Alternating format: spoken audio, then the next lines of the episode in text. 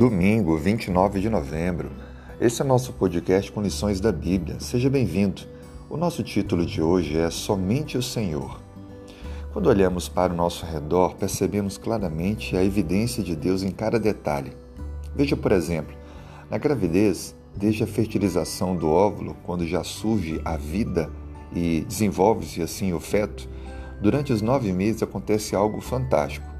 Quando é vai crescendo ao longo dos meses o bebê, também cresce proporcionalmente o abdômen da mãe.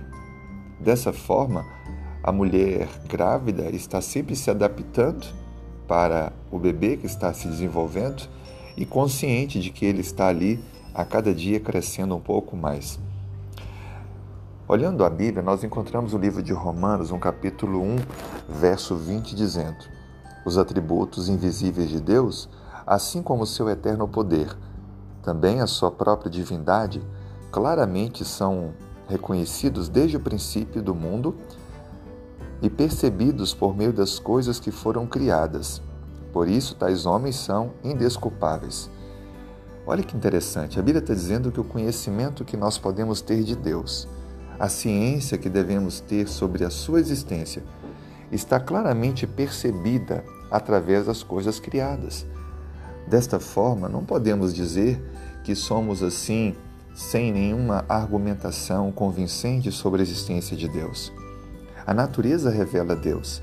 Mesmo depois de seis mil anos da história de pecado, mesmo depois da devastação provocada pelo dilúvio mundial, mesmo depois da poluição, desmatamento, de tantas coisas ruins que o homem provocou ao, ao planeta, ainda podemos perceber a complexidade da vida, a beleza da natureza e a existência de Deus em cada detalhe.